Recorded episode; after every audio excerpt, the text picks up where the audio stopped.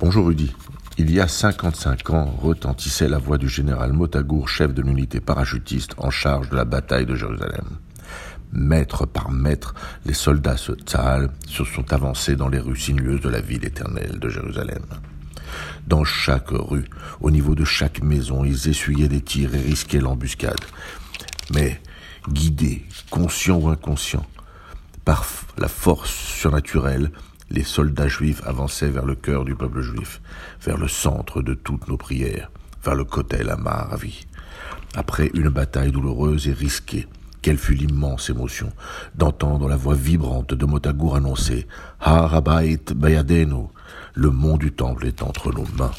Après des milliers d'années d'exil et de séparation, Jérusalem retrouvait son peuple et un peuple orphelin retrouvait sa capitale éternelle vers laquelle il prit trois fois par jour ce 7 juin 1967, après des combats d'une rare violence, les parachutistes israéliens libèrent la vieille ville de Jérusalem et arrivent enfin devant le mur du temple de Jérusalem.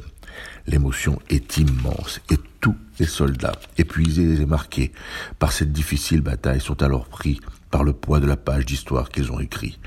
Croyant ou non, chacun est conscient de ce moment de la libération.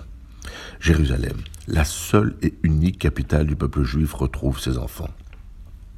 Il y a 55 ans, le cœur du peuple juif qui battait en silence dans notre corps pouvait enfin battre fort, libre et à l'unisson avec tout un peuple éparpillé sur toute la planète et qui n'avait retrouvé sa terre que depuis 19 ans. Jérusalem, la ville sainte, dont pas un peuple d'envahisseurs ou d'occupants tout au long de son histoire n'avait fait sa capitale. Jérusalem, que ni les Ottomans, ni les Jordaniens, ni même les Britanniques n'avaient cherché à embellir ou à faire briller. Jérusalem pouvait enfin sécher ses larmes.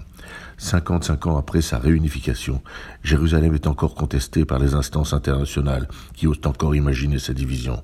55 ans après. Certains veulent empêcher le peuple juif de la fêter 55 ans après, alors que la ville est ouverte et respecte tous les croyants. Certains menacent et même organisent des émeutes à chaque fois que le peuple juif, ses drapeaux à la main, vient fêter sa réunification.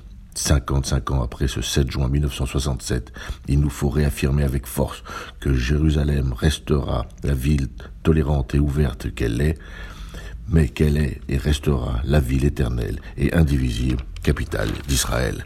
Il nous faut répéter sans cesse que nous n'avons pas besoin de l'autorisation ni de l'accord des organisations internationales pour l'embellir, la renforcer la consolider comme capitale du peuple juif.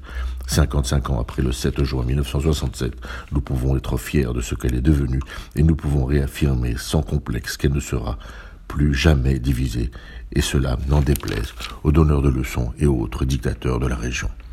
Bonne fête à Jérusalem, à la semaine prochaine.